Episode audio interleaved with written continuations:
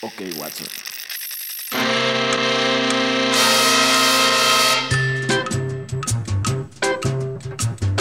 Si pudiera ser un hombre de dinero, nada más, para sentirme yo un millonario más. ¿Qué onda, gente? ¿Cómo andan? Bienvenidos a un nuevo episodio del podcast. Yo soy arroba Watson MX en todas las redes sociales. Y esta vez vamos a estar hablando del emprendimiento en una edición especial de tres episodios. Así como lo escuchan, de tres episodios, así como era la trilogía de películas del Canal 5 en los 90 vamos a definir y explicar qué es el emprendimiento. Una tarea difícil, una tarea ardua, pero alguien lo tenía que hacer. Emprendimiento viene de la palabra francesa entrepreneur, que significa pionero. Actualmente encontramos la definición de entrepreneur como alguien que inicia una nueva empresa o proyecto, Richard Cannington consideraba al emprendedor como un tomador de riesgos, que deliberadamente distribuye los recursos para explotar oportunidades y maximizar ganancias. La palabra ha recorrido muchos años en la historia, sin embargo, con el nacimiento de los grandes monopolios tecnológicos nacidos a finales del siglo XX y la globalización, la palabra cobró mucho más peso en la cotidianidad de las personas en el mundo en estos últimos 30 años. La escuela austriaca, que a veces es nombrada como la ciencia económica del libre mercado, fue quien comenzó a investigar desde lo económico el fenómeno que ahora conocemos como emprendimiento.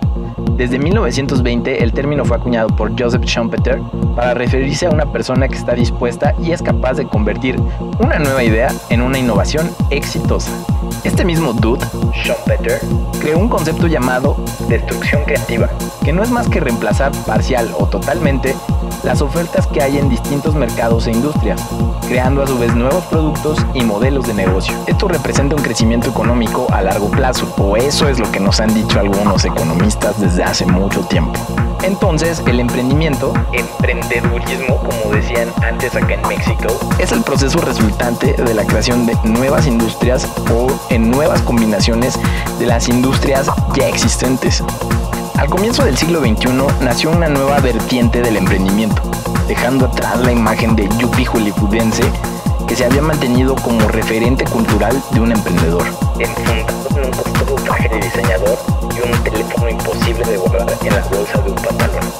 nacido el concepto de emprendimiento social, el cual los objetivos de negocio son procurados junto con los objetivos sociales, ambientales o humanitarios.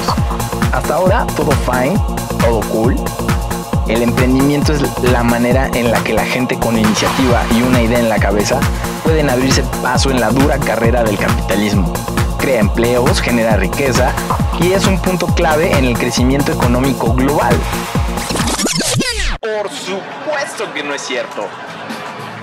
El emprendimiento es un concepto de claroscuros, sobre todo porque muchos vemos al dinero como tabú. Pero les hago las siguientes preguntas.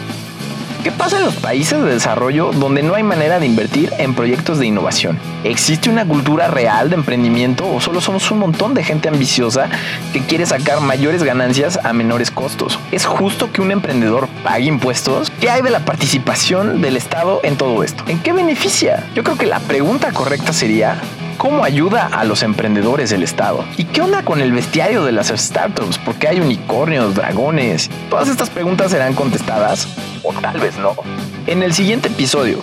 Además, hablaremos de las sectas de coaching que se aprovechan de la ignorancia y la ambición de los menos educados, o sea, todo el país, la psicología del emprendedor y los mitos y realidades más comunes del emprendimiento. Todo esto y más lo estaremos hablando en los siguientes tres episodios del podcast. Son episodios cortos porque son en trilogía. Y porque la verdad ya es domingo y me quiero dormir. Hasta luego. Su